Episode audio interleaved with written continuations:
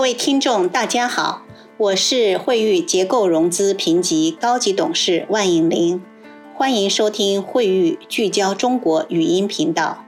今天将由我为大家分享惠誉评级二零二一年结构融资评级展望的主要内容。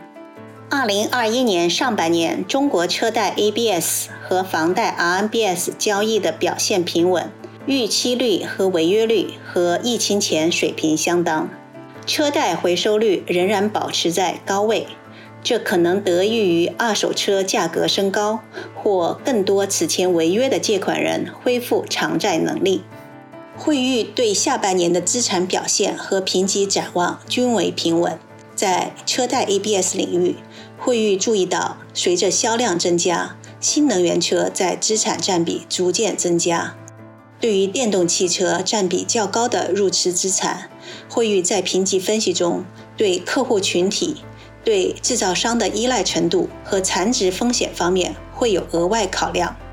同时，我们也看到，采用循环结构的车贷 ABS 交易也在增加。对此类交易，惠誉在评级分析中会考虑交易结构中的合格入池标准，以及资产表现的触发机制。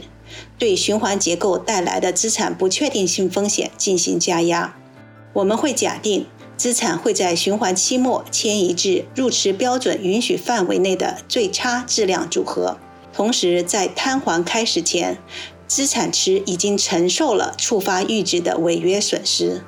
对于房贷 RMBS，我们密切关注政府的管控措施对房地产价格和房贷的影响。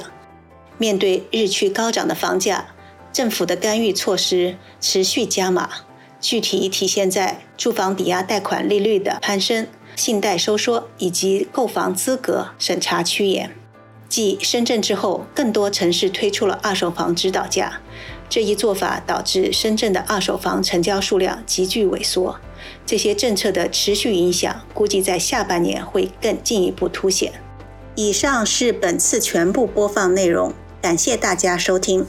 如果想了解更多详细内容，可以访问我们的网站：三 w 点 fitchratings dot com slash china。请继续关注我们惠誉聚焦中国语音频道，我们下次再见。